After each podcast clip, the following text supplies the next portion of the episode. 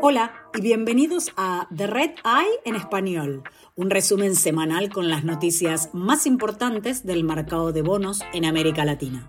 Soy Julieta Valente, hoy es 2 de octubre del 2023. Esto es lo que necesitas saber para comenzar tu semana.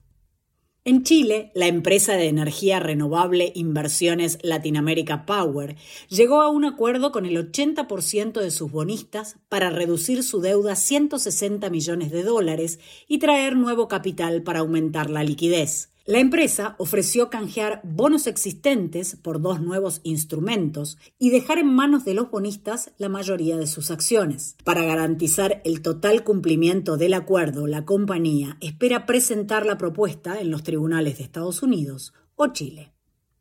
En México, el director ejecutivo del grupo financiero Mifel, Daniel Becker, dijo que el banco podría salir a la bolsa en la segunda mitad del año próximo, dependiendo de las condiciones de mercado. La empresa comenzará a conversar con posibles inversores el año próximo para evaluar su interés en la oferta. Si se concreta, Mifel usaría los ingresos para comprar otros negocios complementarios.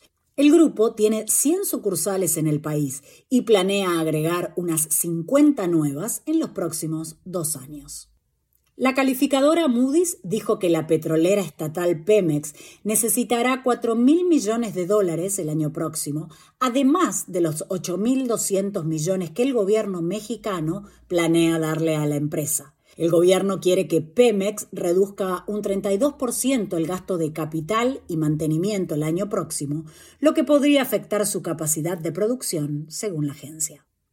En Brasil, la empresa de telecomunicaciones Oi, actualmente en quiebra, planea pagar anticipadamente 200 millones de dólares de una de sus líneas de créditos, conocidas como Deep Facility. Para ello, la empresa obtuvo un nuevo préstamo por 300 millones de dólares del banco BTG Pactual, con vencimiento en diciembre del 2024. Mientras tanto, hoy sigue negociando con sus principales acreedores para aprobar un plan de reorganización lo antes posible.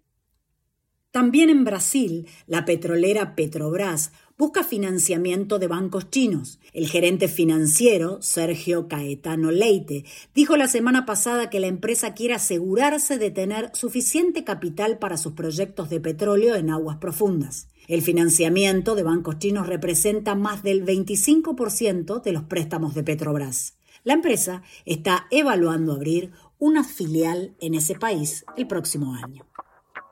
Gracias por escuchar The Red Eye en español. Pueden suscribirse a The Red Eye en inglés, español y portugués desde cualquier plataforma. Para obtener todas las últimas noticias sobre deuda en mercados emergentes, visite redintelligence.com.